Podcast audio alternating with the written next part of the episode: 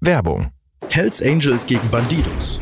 Unser True Crime Podcast blickt zurück auf den eskalierten Rockerkrieg in Norddeutschland.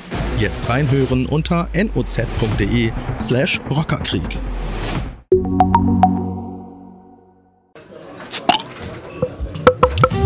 Braukunst, Trends und Historie. Hier erfährst du alles rund ums Bier.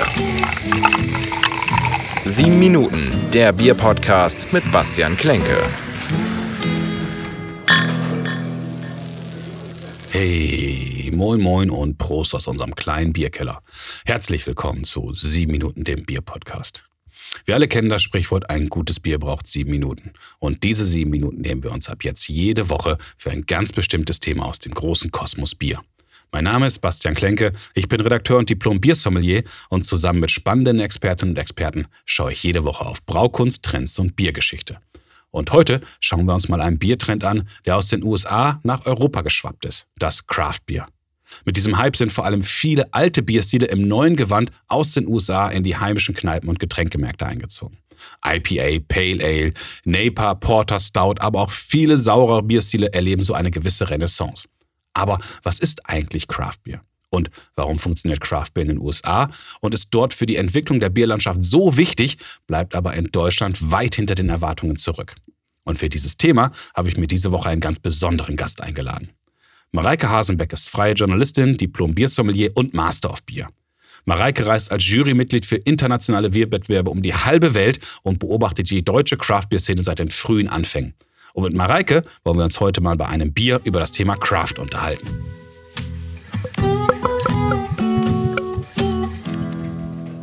Hallo Mareike, schön, dass du Zeit für uns hast. Ich grüße dich. Hallo Bastian, danke für die Einladung. Wunderbar. Du, weißt du was? Bevor wir uns unterhalten, zapfe ich uns erstmal ein schönes Bier und dann können wir reden. Was darf ich dir denn anbieten? Auch wenn du so ein schönes IPA hast, da sage ich nicht nein. Das haben wir doch garantiert dabei. Mareike, jetzt hast du mit IPA schon das richtige Stichwort reingerufen. IPA gehört ja zum großen Kosmos Craft Beer. Was ist Craft Beer? Das ist tatsächlich ziemlich kompliziert zu sagen, okay. weil wir gerade in Deutschland keine Definition dafür haben, mhm. wie in den USA.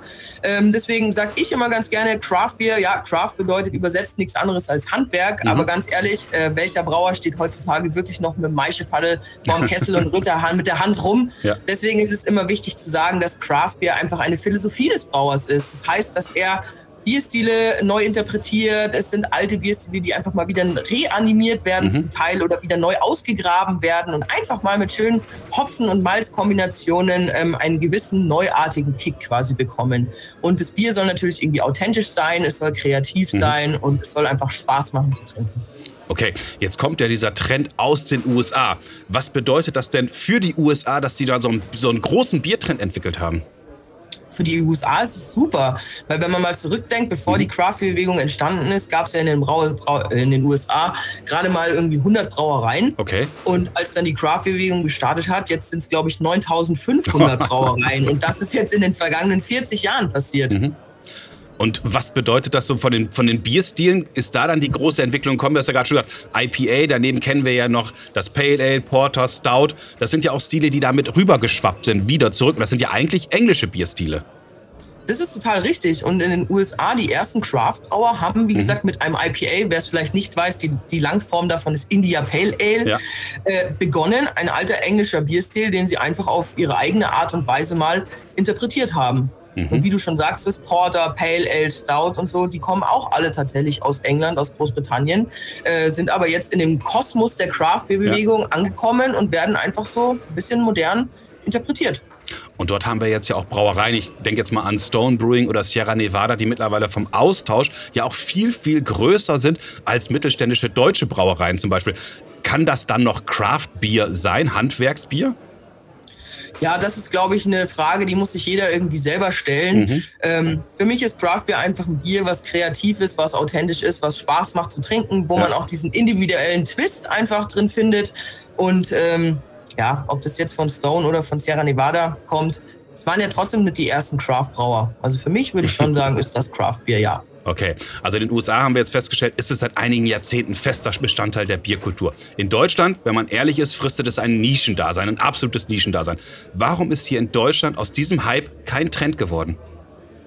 Naja, ein Trend war es ja schon so ein bisschen, würde ich sagen. Aber wir haben halt schon immer in mhm. Deutschland eine wahnsinnige Bierkultur, auch eine wahnsinnige Vielfalt mit ganz, ganz tollen Bieren. Ja. Und dann kamen eben die jungen Wilden, die dann angefangen haben, Biere zu brauen, die ja, muss man schon gestehen, am Anfang oft auch überladen waren mit Aromen. Also je mehr Malz und je mehr mhm. Hopfen mhm. reinkommt, umso besser und je mehr Alkohol, umso besser.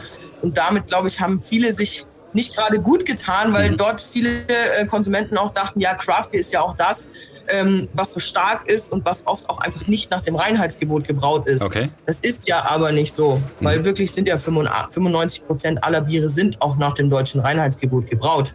Mhm. Und ähm, es ist halt schwierig, einfach zu sagen, ja, in Deutschland, wir haben diese Bierkultur und wir müssen es einfach so verstehen, dass diese Craft-Bier-Bewegung auch in Deutschland einfach eine Erweiterung der Vielfalt ist. Mhm. Das heißt, gerade die ersten Biere, wenn ich es richtig verstanden habe, haben die Leute vor allen Dingen überfordert. Das heißt, da haben die, die Brauer auf die Grenzen ausgetestet und aber am Konsumenten vorbeigebraut?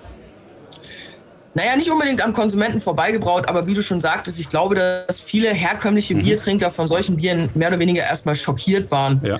Weil es leider auch immer noch Bierstile sind, die zwar alle sehr traditionell sind und die eigentlich in anderen Nationen auch bekannt sind, mhm. aber bei uns in Deutschland eben nicht. Und deswegen bei uns in Deutschland sind solche Bierstile, die dann auch solche Aromen von, von Schokolade oder von Maracuja, von Mango, von Stachelbeere oder sowas ins Glas bringen und auch an den Gaumen bringen, ähm, sind leider noch sehr erklärungsbedürftig. Okay, jetzt erleben wir ja auch, dass US-Brauer oder auch Craft-Brauer aus Europa auch alte deutsche Stile wieder aufleben lassen. Pilz haben wir gesehen, es gibt ja auch den Versuch, ein neues Kölsch, ein neues Altbier zu brauen. Sind das dann Annäherungsversuche an den deutschen Markt? Ich denke schon, also das ist doch schön. Wir finden ja auch bei uns hier in Deutschland auch Pilzsorten oder sowas ja. von Craftbeerbrauern, die einfach mal einen anderen Hopfen mit reinpacken mhm. und dem Bier deswegen äh, vielleicht einen kleinen besonderen Kick irgendwie geben, aber trotzdem geht der Pilz oder der helles Charakter da nicht verloren. Ja. Und wir sind ja in Deutschland, unsere Bierkultur ist ja weltweit sehr, sehr renommiert und sehr, sehr bekannt. Und ich glaube, dass deswegen auch die US-Brauer sich denken, wir versuchen das jetzt einfach mal, weil Pilz, Helles, Kölsch gehört ja schon auch zur Königsklasse, würde ja, ich mal absolut. behaupten, das zu brauen, weil es verzeiht nämlich keine Fehler. Das ist wohl so. Und jetzt noch mal eine abschließende Frage. Quo war das Kraftbier? Also wie kann man diesen Trend vielleicht in Deutschland weiterbringen und wohin entwickelt er sich?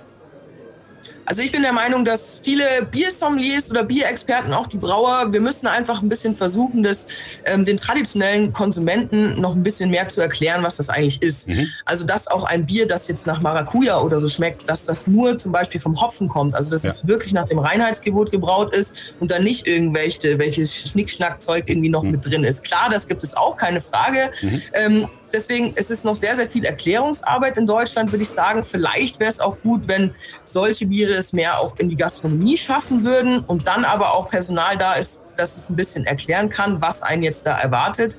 Weil du kennst es vielleicht auch, Bastian, als du dein erstes Imperial Stout getrunken hast, was jetzt vielleicht noch im Fass gereift war. Das ist für viele erstmal irgendwie so ein Schockmoment, weil es nicht diesen typischen Biergeschmack trifft die man so kennt. Und deswegen muss man es einfach erklären. Und wenn man es in der Gastronomie hat, dort erreicht man einfach auch viele andere Konsumenten, die dann einfach, aber wenn sie vorbereitet werden, damit vielleicht auch anders umgehen und sich denken, ah ja, das ist ja spannend, sowas habe ich noch nie getrunken. Und ich bin der Meinung, dass Craft Bier oder wie man es auch immer nennen will, Kreativbier oder moderne Bierkultur das wird auf jeden Fall weitergehen, es wird auf jeden Fall weiter wachsen, mhm. aber du hast es eingangs gesagt, es wird auch wahrscheinlich eine Nische bleiben. Aber ich vergleiche das immer ganz gerne mit Champagner. Champagner ist, ist auch, im, wenn man es jetzt mal in Anführungsstrichen ja. sieht, ein, eine Nische von der Weinbranche. Und so sehe ich auch Craft Beer, weil Craft Beer ist für mich einfach ein Genussmittel mhm. und was Besonderes. Und wenn man das so versteht, glaube ich, dann kann das ganz gut funktionieren. dann würde ich sagen, wir beiden genießen jetzt erstmal unser Bier. Das IPA ist nämlich fertig. Lass uns erstmal anstoßen. Prost, Mareike. Super, Prost, Bastian. Dann vielen Dank für deine Zeit und ich hoffe, wir können bald mal in Natura wieder zusammen anstoßen.